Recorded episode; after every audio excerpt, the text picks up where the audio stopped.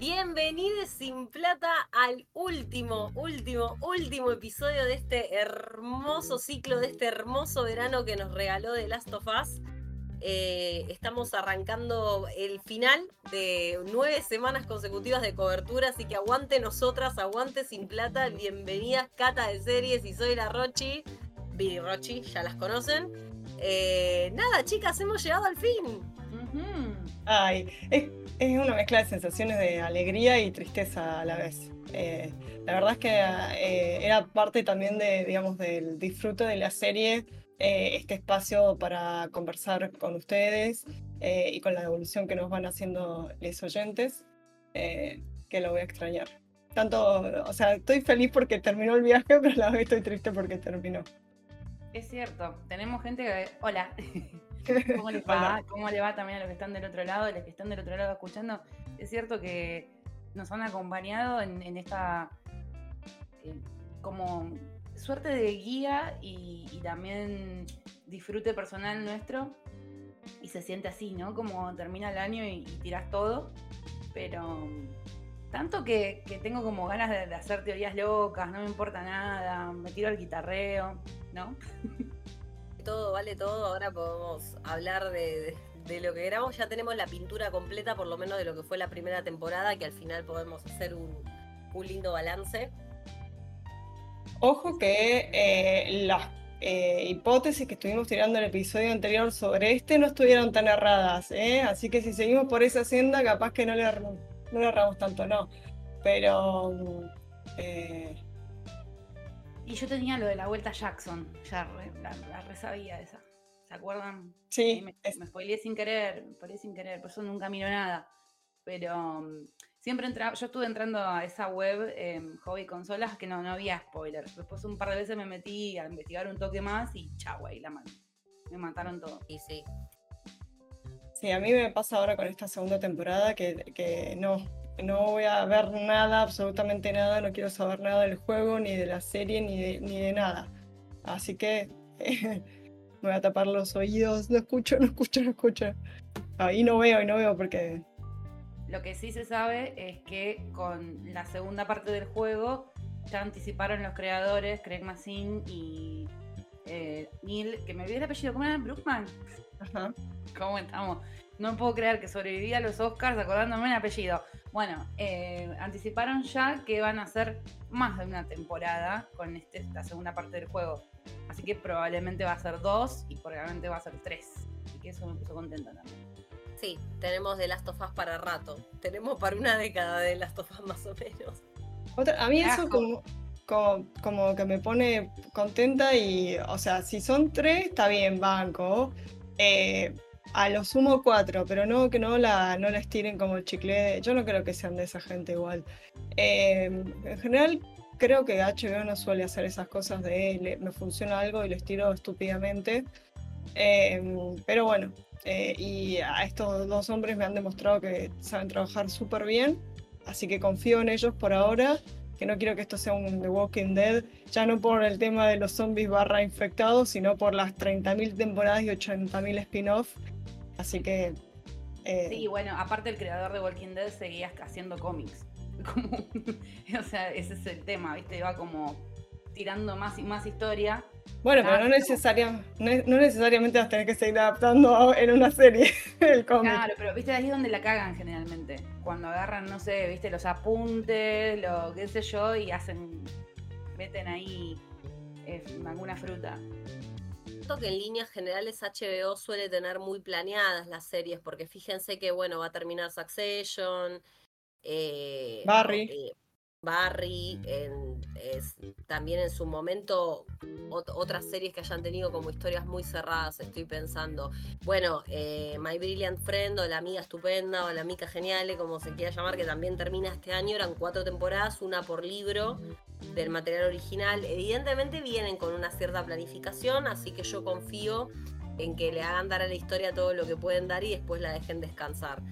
Em, pero bueno, ¿les parece? ¿Quieren que nos metamos un poco en, el episodio o, tienen algo más? No, sí, de cabeza al episodio final, eh, número 9, Look for the Light. eh, o, Busca la Luz, que como sabíamos era la segunda parte del eslogan, por decirlo eslogan, no, no, existe otra palabra más adecuada, pero no me, no me viene ahora a la cabeza, de las luciérnagas. Eh, en la oscuridad busca la, cuando estés en la oscuridad busca la luz, ¿no? Entonces el primer episodio tenía esta primera parte de la frase y, eh, cerramos eh, la temporada con esta segunda parte. Arranca el episodio con lo que eh, diría el diccionario de Bandela y Series, un cold open o cold opening, que es, son estas escenas previas al opening, que es la musiquita y los títulos, ¿no? dura aproximadamente unos cuatro minutos y medio. Eh, no, estos call openings se caracterizan por eh, que en, castellano sería una apertura en frío, es decir, que no hay un contexto, no hay eh, una introducción y, nos meten de sopetón al, a la serie, ¿no? a, la, a la trama.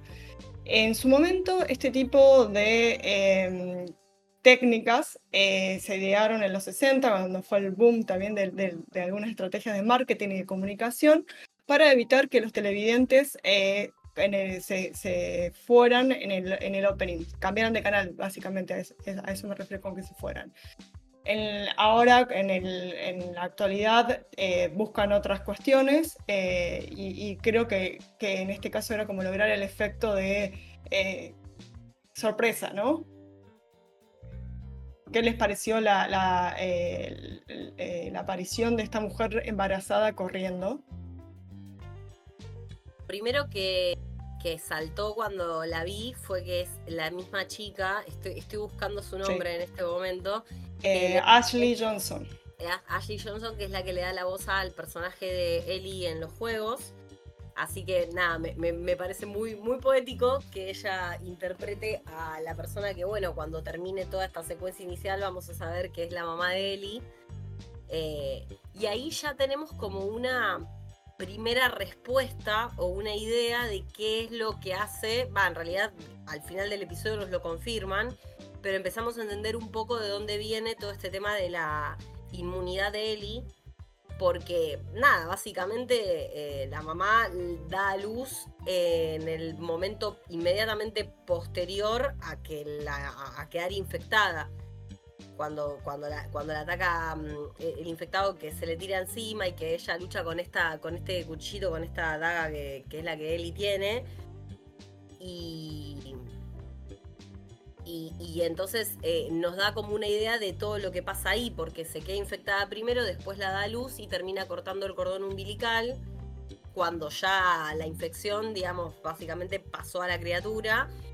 Me gusta porque acá entendemos dos cosas. La primera, de dónde viene el tema de que Marlene ubique a Eli y entendemos que evidentemente eh, eh, esta persona, la mamá de Eli, la conoce de toda su vida no sabemos bien por qué, pero que es una persona importante para ella y lo que se encuentra cuando llega a esa casa, esto es un, este cold opening es un flashback también, eh, cuando llega y la encuentra, lo que sabe es que está infectada, que le está pidiendo que la mate porque eventualmente va a perder la cabeza y que salva a la bebé.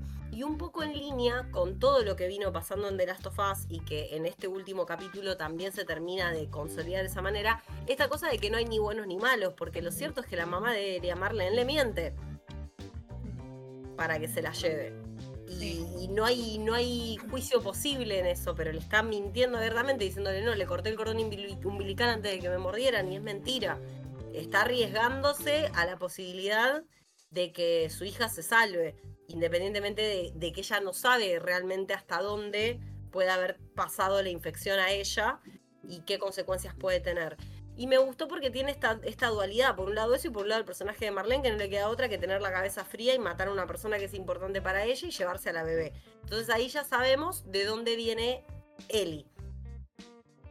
Sí, sí, conocemos el, el the, very, very beginning.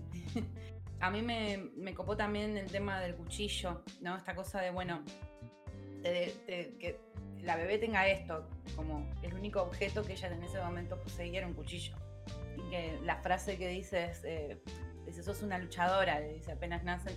Es muy fuerte esa... Em, todo este opening me pareció muy fuerte, muy intenso. Otra vez vemos la mano del director eh, Ali que vuelve a dirigir. Eh, a mí me gustó muchísimo, de vuelta, maneja muy bien la tensión entre lo emotivo y lo violento, porque es una escena que tiene de las dos cosas. Entonces es como que te resacude, es como que entras al final sacudidísima. Me encantó. Otra cosa que es interesante es que este personaje no existe en el videojuego, es una creación. Eh, como que Massin le dijo a Dragman, che, bueno, ¿qué, ¿te quedó algo ahí en el tintero que no pudiste poner nunca? Y le dijo de esta historia que él la había hecho, la estaban por sacar como uno de estos descargables, pero al final quedó ahí, no, no, no lo hicieron. Eh, y, y el, el, loco le dice, ¿en serio no me digas? Y le, voló la cabeza y bueno, la, la hicieron. Eh, y me parece súper interesante como, como todas estas otras eh, piecitas que hemos ido teniendo, ¿no?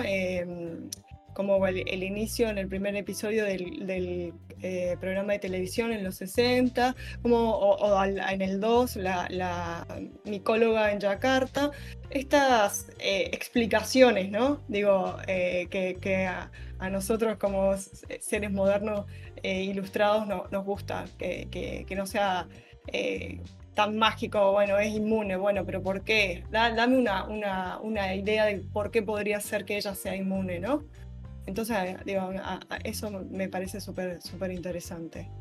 Sí, es como eh. se va completando el relato lentamente y siempre en la línea de la explicación que te deja conforme y te hace creer, entrar en un pacto de credibilidad, ¿no?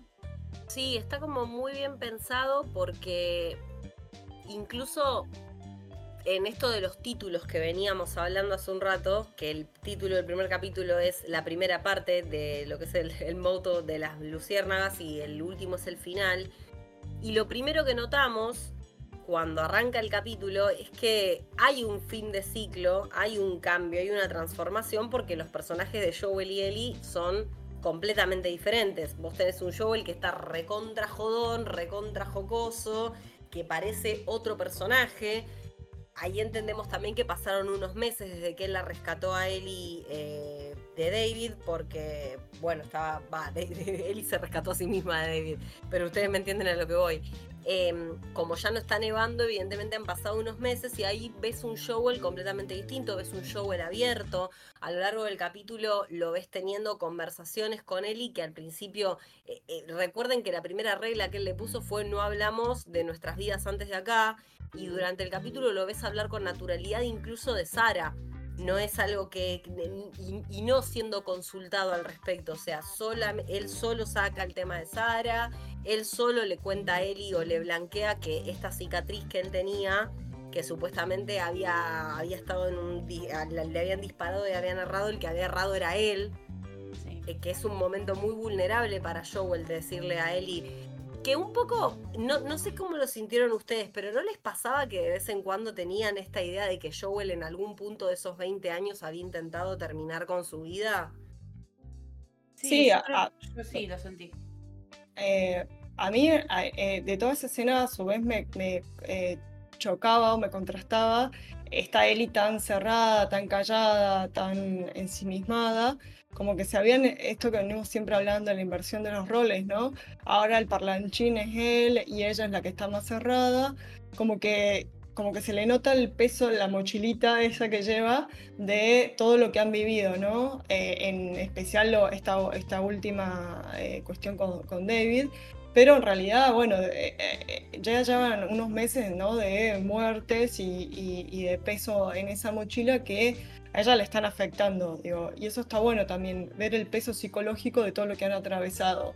Eh, y, cómo eh, eh, hasta, hasta un poquito más adelante, que ven las jirafas y, sacan el libro a través de las bromas, es como que ella está en modo adulta, ¿no? En modo seria, en modo reflexiva. Y yo creo que también como para tratar de romper ese caparazón en el que está ella en ese momento, es que Joel eh, se abre, digamos, para que la otra persona se abra, él se abre, eh, y le cuenta, esta, esta, le confiesa este intento de suicidio eh, luego del asesinato de, de Sara. me pareció súper fuerte eso. Y esa escena me pareció súper emotiva, eh, cuando él lo repasé a, la escena porque él le dice, bueno, si te lo cuento esto es porque, y así como un silencio, y ella le dice, sí, ya sé, ¿por qué me lo contás? Y después ella le dice, supongo que el tiempo cura las heridas, algo, algo así. Y, él le dice, no fue el tiempo. Y se miran eh, súper conmovidos, a él se le hace un nudo en la garganta y se le quiebra la voz cuando, cuando le dice esto, no fue el tiempo como, ¿no? Implícitamente diciéndole, sos vos. Pero, y, ella le dice, me alegro que, no hayas resultado eh, como el, intento de suicidio, que él se acobardó en el último segundo, y él le dice, a mí también. Sí, ese momento estuvo, estuvo muy bien, estuvo, fue hermoso, sí. Re bien laburada la tensión emotiva. Eh, me parece súper refrescante que, haya una tensión emotiva en, un vínculo que, no es, que no es de, interés amoroso, ¿no? Como poder sacarlo. O sea, yo sentí que era como una declaración de amor, pero mm, desde otros roles. Eso me gustó un montón. Pero otra cosa que quería agregar eh, sobre los distintos cabos que se van atando en este episodio es el tono conclusivo, recontra necesario, que a veces pasa lo opuesto. A veces uno entra quizás a un último episodio esperando naturalmente el tono conclusivo y por ahí te encontrás con episodios que, finales que no te satisfacen. Y este es como, bueno, mira, si quedaba un cabito, si quedaba lo del disparo, si quedaba aquel, aquel interrogante, bueno, más nosotras que estamos como re acá con el, con el minuto a minuto, pero bueno, y lo retenemos más quizás que el resto de los espectadores, pero esto de mm, Eli cuando dijo que había, ya había matado alguna vez, ya había tenido un momento violento, también se retoma. Es como, bueno, ante la inminencia del final de este ciclo, vamos a abrirnos una vez por todas, ¿no? Me re gustó, me encantó porque quedó muy prolijo ese tono conclusivo. Sí, digamos. la, puntada sin hilo que siempre decimos. Nos sacó la duda de lo de Riley también, que igual no era tanto duda digamos que todos los elementos estaban ahí como para entender que el desenlace había sido ese, que eventualmente Riley sí eh, se transformó y que Ellie fue la que la tuvo que matar. Me parece que está bueno que la serie quizás se haya permitido contarlo eso, porque tampoco nos sumaba a verla en otra situación traumática de Ellie. Eso también habla de cómo esta serie, porque era una serie que tenía todos los contenidos para ser pornomiseria, y me parece que lo, lo, dosificaron de una manera muy inteligente, tipo, ya se entiende que esta gente la está pasando mal. Hay cosas que te las voy a contar porque seguramente ya las dedujiste antes, entonces no, necesito mostrártelas. Y avanzar desde ese lugar eh, me parece que estuvo muy bueno. Yo creo que lo que estamos viendo eh, claramente en esa escena en la que él le dice no fue el tiempo, como dándole a entender, fuiste vos, es que ahora eh, Joel tiene un propósito vital. Ese que, nos, lo planteó en el primero o el segundo episodio cuando hablaba de Tommy, como diciendo Tommy se eh, encausa en estas cosas como eh, superiores, ¿no? Causas sociales, por eso se sumó a las luciérnagas, por eso en su momento estuvo en el ejército. Y para mí como la razón de vida es la familia, ¿no? Esto lo, lo veníamos eh, trayendo también en, otros episodios. Entonces, pareciera que eh, Ellie logra, digamos, eh, dominar ese dolor que, tan profundo que tiene Joel después de la, de la muerte de Sara, que, yo creo que ni Tommy, que, andaba en la suya en estas causas, ni Tess, porque digo, recordemos que cuando vemos en el, segundo episodio cómo vive, no, en el primero con Tess, el, el, loco vive medio como dopado, ¿no? Se droga y qué sé yo, y es como que está en, modo más supervivencia que teniendo un motivo por eh, y para vivir, ¿no? Entonces me parece que esto va a ser muy, pero muy clave al final del episodio, ¿no? Eh, destacar este, este sentido de la vida, ¿no? De por qué quiero seguir viviendo en este, en este mundo apocalíptico. Eh, creo que eso es, bastante clave para, el episodio, para todas las series, por supuesto, eh, pero, pero en particular para, para este episodio. Eh, a, mí lo que me gustó mucho también, medio que en el corazón del episodio hubo un oasis, que son estos oasis que nos da siempre esta serie que tanto la distinguen, que es la situación de las jirafas, Eli que de golpe se enciende, se trepa rápido, ellos están haciendo ahí una trepada recanchera, porque están re hábiles de estar juntos, y se encuentran con las jirafas, primero ven a una, la alimentan como si estuviesen en una especie de zoológico posapocalíptico, teniendo un momento como muy de padre-hija.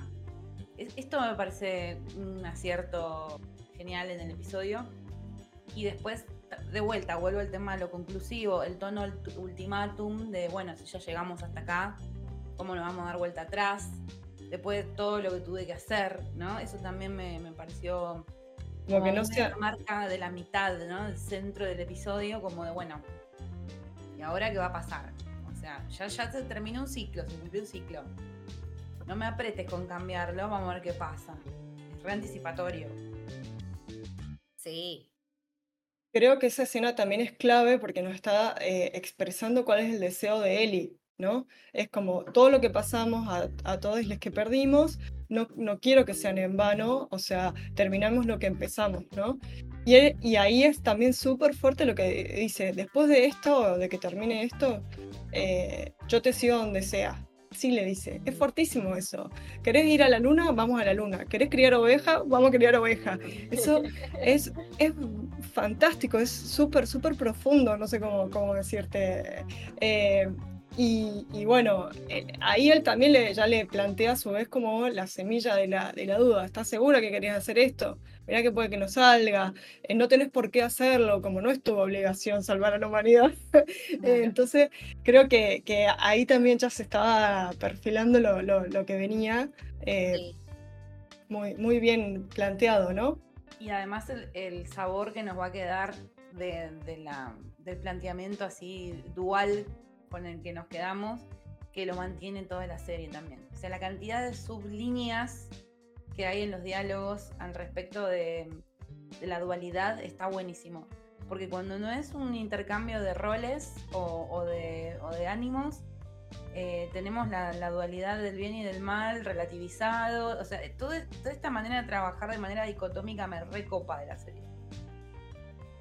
Sí, definitivamente. Como que ese, ese trabajo y en este episodio es como que para mí alcanza el pico porque te pone en una situación que, vos te haces realmente la pregunta de qué es lo correcto en, ese escenario.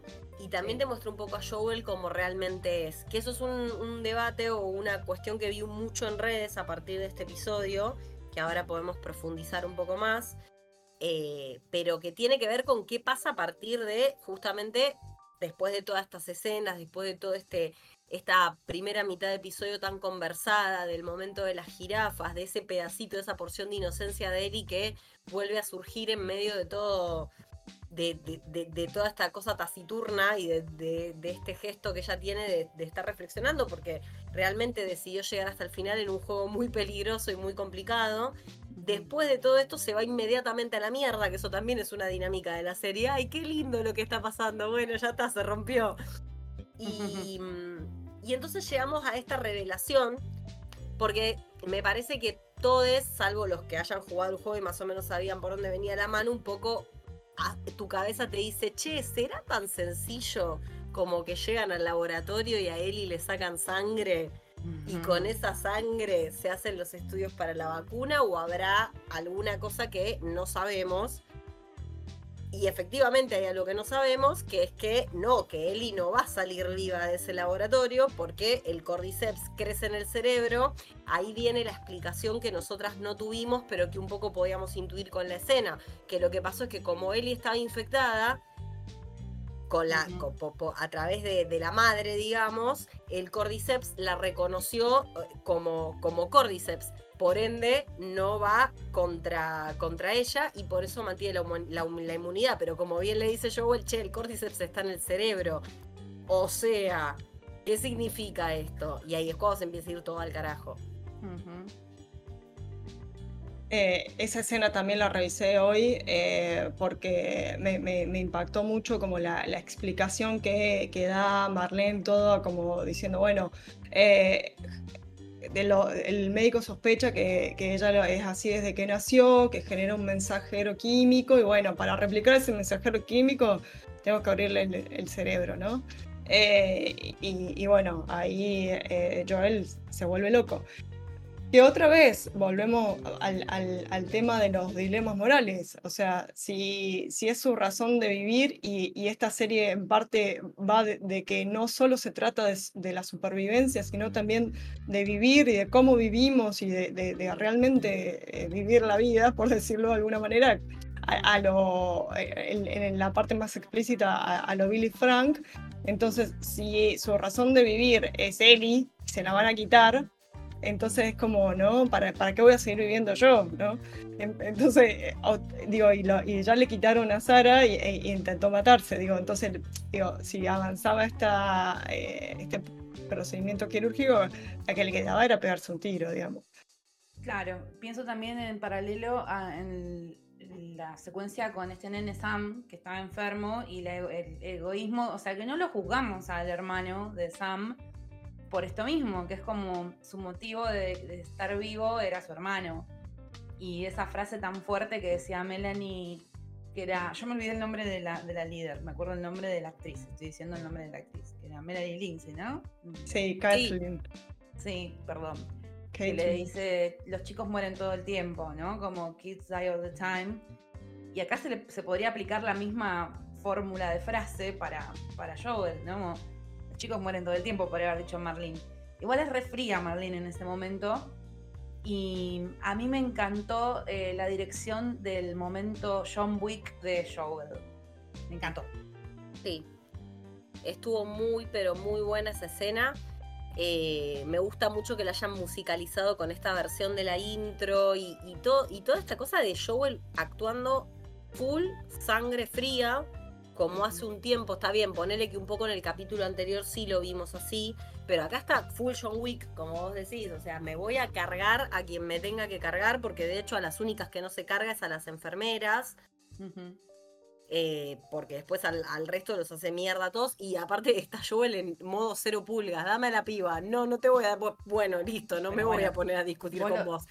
Perdón, amiga, pero lo estás diciendo. Deja a las enfermeras. Está dejando cabos sueltos.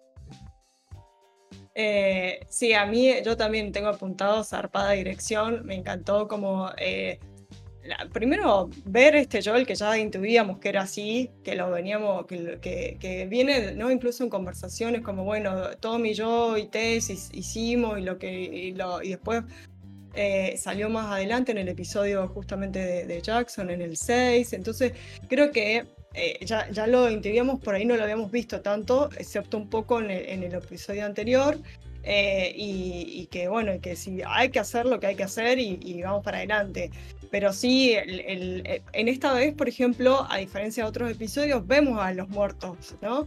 Eh, ¿Se acuerdan que en otros episodios decíamos, acá no te lo, no te lo muestran, ves que dispara y listo?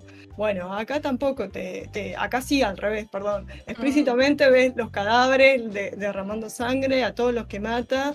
Eh, digo, como esas eh, decisiones son para mí muy, muy claves para presentar el, el producto plano de uno de los muertos que se lo ve bien de cara.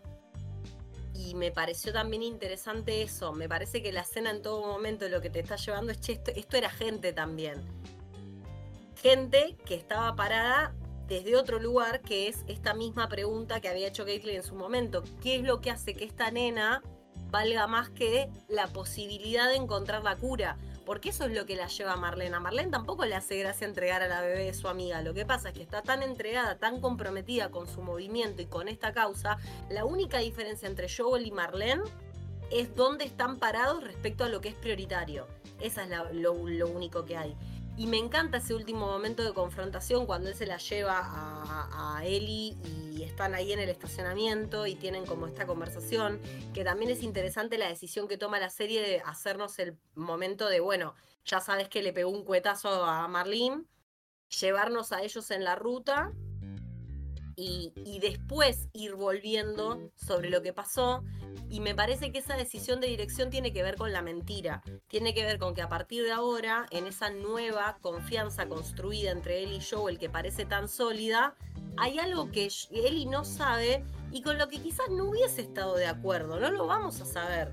Pero yo no sé por, por cómo está parada moralmente Eli o cómo han sido sus sentimientos desde lo que nos ha demostrado, qué tan de acuerdo estaría con que Joel se haya cargado a todo el laboratorio, incluyendo a la Marlene, para eh, rescatarla a ella. Y esa mentira me parece que va a ser como el germen de conflictos de la próxima temporada, porque tarde o temprano supongo que él iba a descubrir qué es lo que realmente pasó, que no es que había otros chicos, hace, hace una maniobra muy de padre, o sea, le cuento un cuentito para que ella se quede tranquila, para no tener que blanquearle, mirá, yo no estaba dispuesto a perderte a vos, así que me cargué a toda esta gente y a la mierda. Sí, sí, suena muy a Papá Noel existe. Eh, esa escena también se me hizo muy de videojuego, ¿no? Como las tomas eh, y, bueno, y la, violencia, como que, siempre hablamos que es más del videojuego, por ahí más de acción. Em, y lo, que leí es que hay una diferencia, en general los jugadores están conformes por las similitudes de las escenas, esto no siempre de, de la adaptación, lo mismo que la parte de las jirafas, pero estaban como ofendidos porque eh, no se habla o no se desarrolla nada del personaje que va a hacer la cirugía a, Ellie, que es eh, Jerry Anderson, que, aparece, que también parece que tiene un, rol clave en la, segunda temporada. Y, creo que también tiene una hija que es como de la edad de Ellie.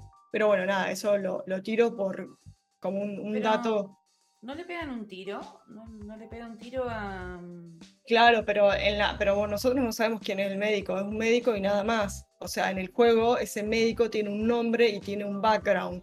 Y además como que le dice a, a, Joel, no, no, no, te estás cargando la única oportunidad de salvar la humanidad. Yo ya eh, vengo investigando esto desde que arrancó, he tratado a, a distintas personas y, y, este es el caso más potable de, para, de generar una cura. Eh, o, más bien una prevención. Em, y tampoco se ve el, personaje de, la hija de este Jerry. Ah, Pero bueno, volviendo a lo que decía Juli, también es para mí lo que, o sea, le, tuvo que mentirle porque eh, eh, sabe que justamente que Eli no estaba dispuesta a, dar su vida por, digamos, por, por, la, por la causa.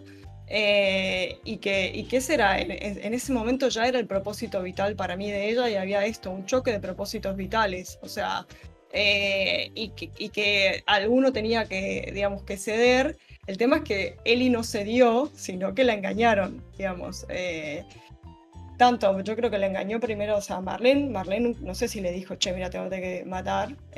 no. no, sabemos qué pasó ahí, pero probablemente no le haya dicho. Em, y, entonces no tuvo la oportunidad de elegir.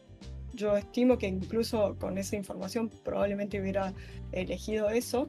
Eh, pero y, Joel también le quitó la posibilidad de elegir y se la llevó y por eso le digo le tuvo que mentir porque sabe que él eh, porque ella no quería eh, eso digo creo que están como los dos personajes en, experimentando algo que se puede comparar que es los dos perdieron la persona que, más amaban, eh, Riley y Sara, pero el, propósito para seguir justamente eh, con vida, seguir viviendo y no sobreviviendo, lo encontraron en, lugares diferentes, ¿no? Eh, por lo menos esa es mi interpretación. Yo creo que el propósito...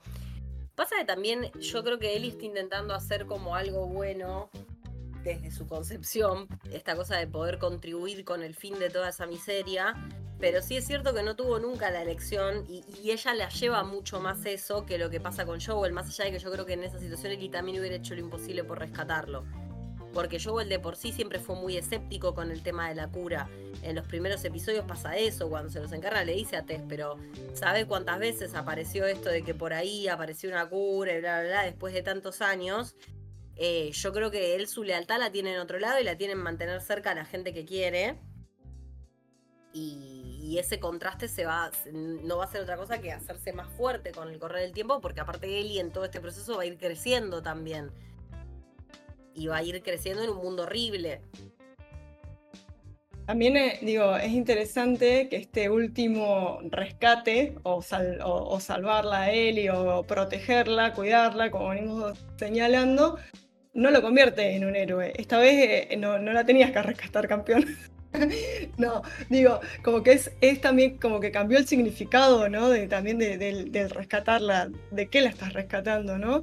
Eh, en relación a todo lo que, lo que se viene desarrollando, eso me parece como interesante. Eh, no es rescate limpio, o sea, eh, a secas. Pues tiene como su, su, costado. Yo me pongo re al lado de Joel, lo rebanco, yo hubiera hecho lo que hizo él. Así. Yo. No se pusieron así en el modo, porque es muy de juego también, ¿no? Esa cosa de la primera persona, no de interpelar. Yo dije, yo la salvo, ya fue. No, tengo los recursos para hacerlo, tengo la, yo la había salvado. No, a mí me, a mí, a mí me dio mucho. Volví a ser yo, que volví a hablar, que volví, estoy viendo la luz, como se llama el capítulo, que también hay que decirlo, se llama así porque, bueno, cuando una persona le genera muerte cerebral se supone que ve la luz, ¿no? Supongo hay un juego ahí. Se supone que ve la luz. ¿Sí o no? cuando, cuando, sí, sí, sí, se dice mucho eso de ver la luz o no vayas hacia la luz. ¿Lo dijo Víctor Sueiro?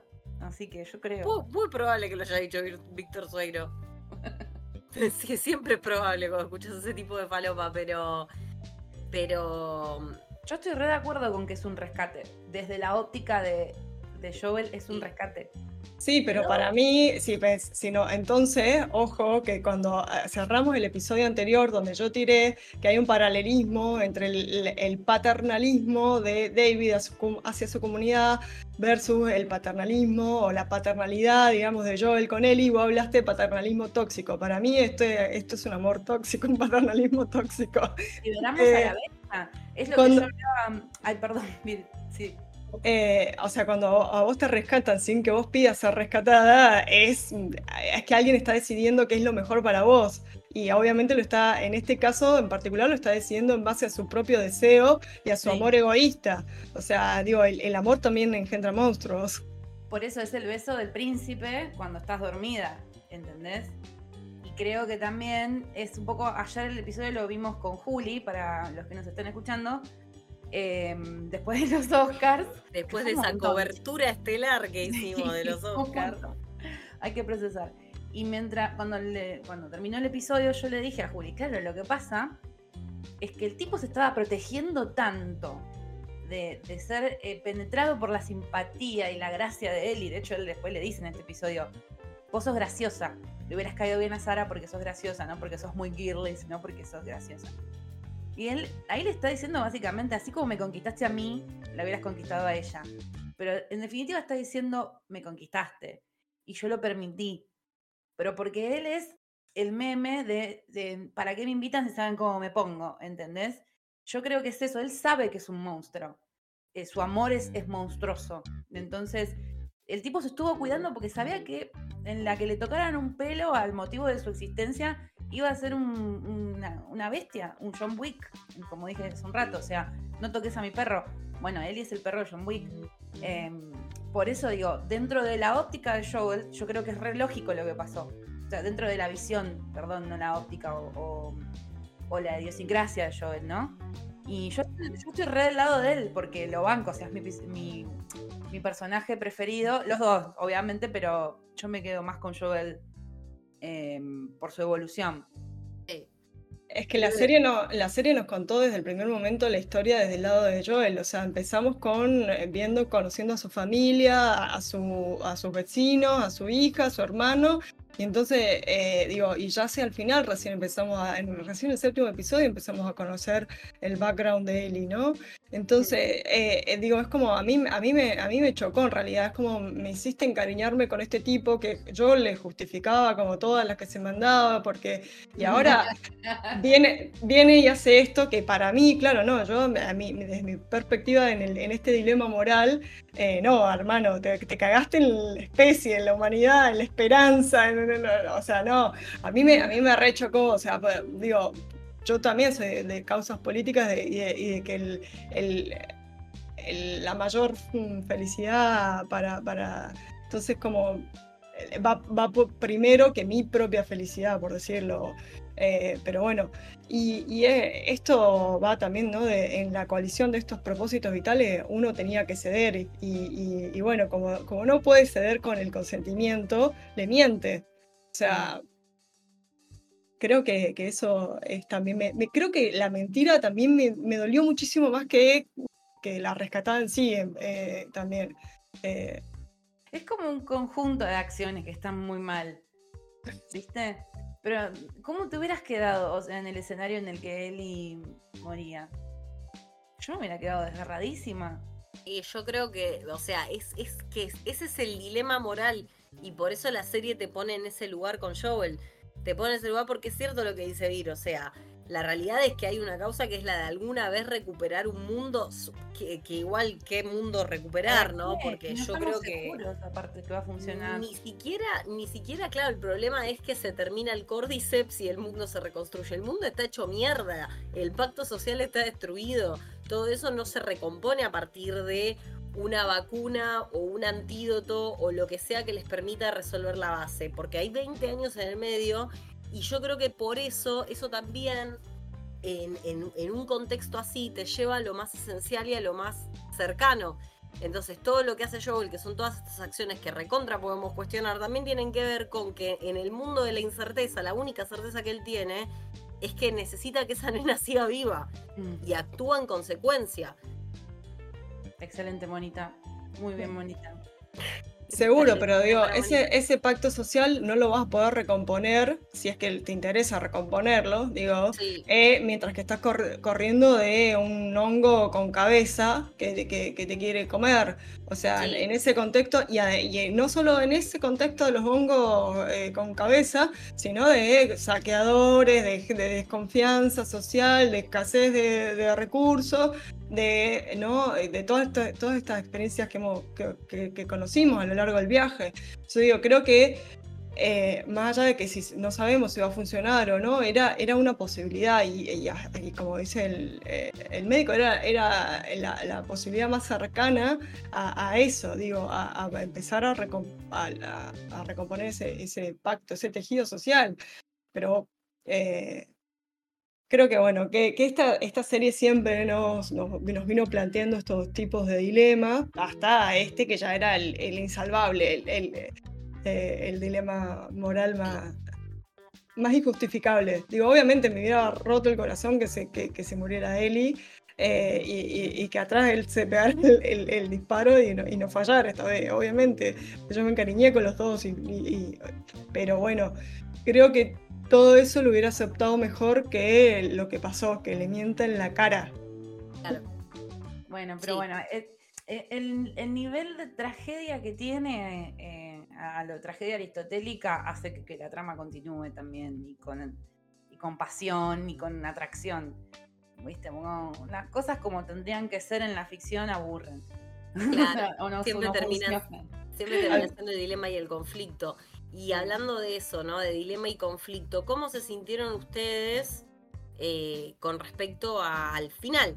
O sea, al momento en que la serie decide mandar los créditos y tenemos un cierre. No sé cómo se sintieron ustedes. Yo me sentí un poquito, un poquito descolocada por ese corte. No, no sé, me, me pareció hasta de lo más desprolijo de toda la serie. Sí, a mí me pasó exactamente lo mismo, tal cual lo describís, como me tiró un balde de agua fría, helada, o sea, no con... Eh, no, no, no, y, viste cuando ves a ver si hay escenas postcréditos, ¿qué, qué, pasó acá? ¿Por qué? Digo, eh, entiendo que va a continuar y todo lo que quieras, pero al menos déjamelo un poquito más a, menos cerrado. Es como que, ¡pum!, me bajó el telón. Hubiera un, algún plano más ¿no? Sugiriendo algo, pero también me gustó que, a mí me gustó que le da poder a lo, que conversaron. Es como, más te vale que esto que me dijiste sea real, chabón, porque se te pudre la momia. Eso sentí, ¿no? Como que una cosa como ese, ok, final. A mí me gustó, para mí fue como un period, punto. A mí me pareció literario. Pero bueno, qué sé yo. Yo a mí me compran con todo en esta serie ya. Yo entré chota diciendo, ¡eh, la serie una serie más, Y me recopó. Así que, pero me parece re válido lo que les pasó, chicas, porque entiendo, entiendo, es muy tac. Sí, sí, sí, es como muy abrupto. Mm. Creo que sí, como vos decís, si fuese, perdón, eh, si fuese un libro y termina así, capaz que sí, lo, digamos, lo acepto, pero yo creo que en este en el formato audiovisual estaba esperando un poquito más. Sí. Eh, no sé, o que se alejara la cámara, alguna pavada así, digo, un, recurso mínimo te pido. La dejé así, una musiquita, no sé. Pero es como que. Claro, completame con algo. Sí. Igual en definitiva creo eh, qué interesante que quizás de las pocas cosas que tenemos para decir en términos de edición sea solamente hasta a esta altura, ¿no? Porque ya entrando un poco en balance, si les parece, de, lo que fue esta primera temporada de Last of, la verdad que la calidad es impecable. Uno puede tener este comentario o esta pamadita y todo lo demás, pero, pero quiero decir, qué, qué serie hermosamente construida. Yo creo, con el poco conocimiento que tengo del juego, que fue lo que fuimos investigando semana a semana para poder traer este pod al público, em, con lo poco que conozco del juego, entiendo que la adaptación está muy a la altura, porque justamente adaptar el juego tenía que ver con esto, con bajar un poco la acción y tratar de meterse en, un aspecto más dramático, yo creo que la serie eso lo cumplió con creces, que estuvo muy bien pensado. Ya esto de los títulos me hace pensar que, fueron por ese lado, por el miremos el ciclo completo de, esta relación, que es la que a nosotros nos interesa más, eh, con toda la gente que estuvo en el medio para, para que se generara ese, ese vínculo pero creo que ha sido de lo, de lo, mejor que hemos visto en los últimos años y espero grandes cosas. Confío en que si tienen esta misma visión puedan hacer eh, las próximas temporadas con este mismo nivel de calidad.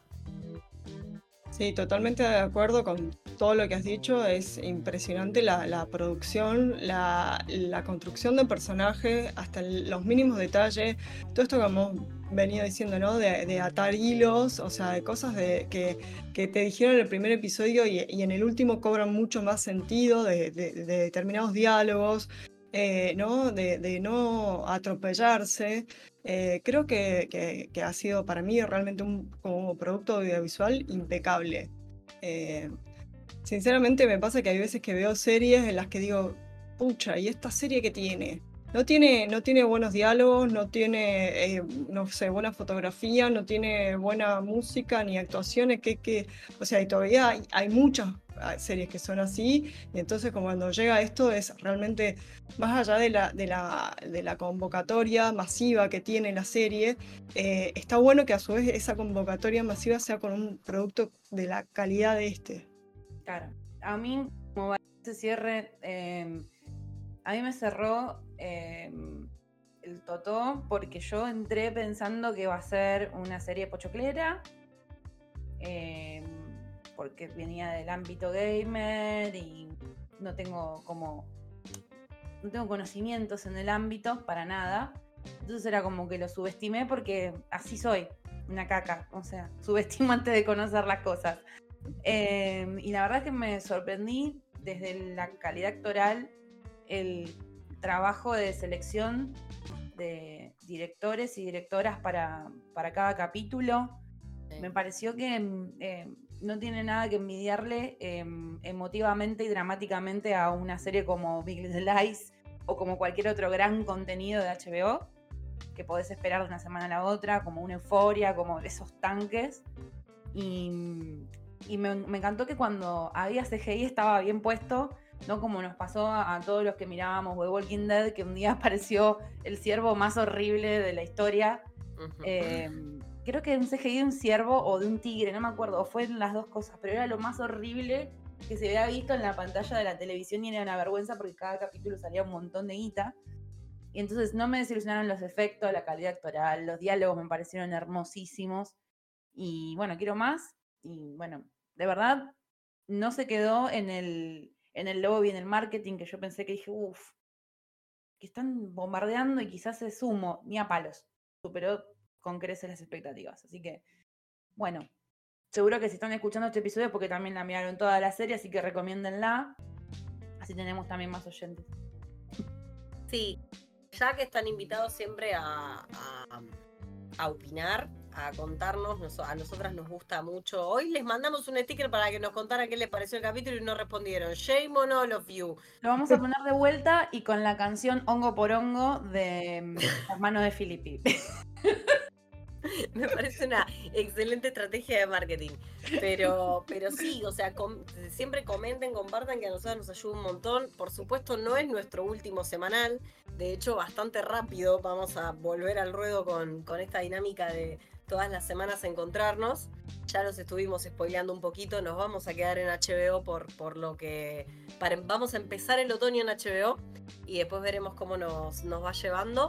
Pero nada, una maravilla. Yo tampoco me iba a sumar a, este, a este pod, de hecho no iba a ver la serie, así que estoy mega agradecida con, con Vir que trajo la propuesta y que nos terminó arrastrando porque no esperaba, me pasa lo mismo que con Ro, que lo mismo que le pasa a Ro, no esperaba ver esto, pensé que iba a ser otro estilo de serie que, bueno, evidentemente no soy la única, porque cuánta gente está todo el tiempo quejándose de que no hay suficientes infectados. Bueno, evidentemente hay más de uno que pensó que iba a haber otro tipo de serie. La diferencia es que yo encontré lo que buscaba o lo que hubiese preferido.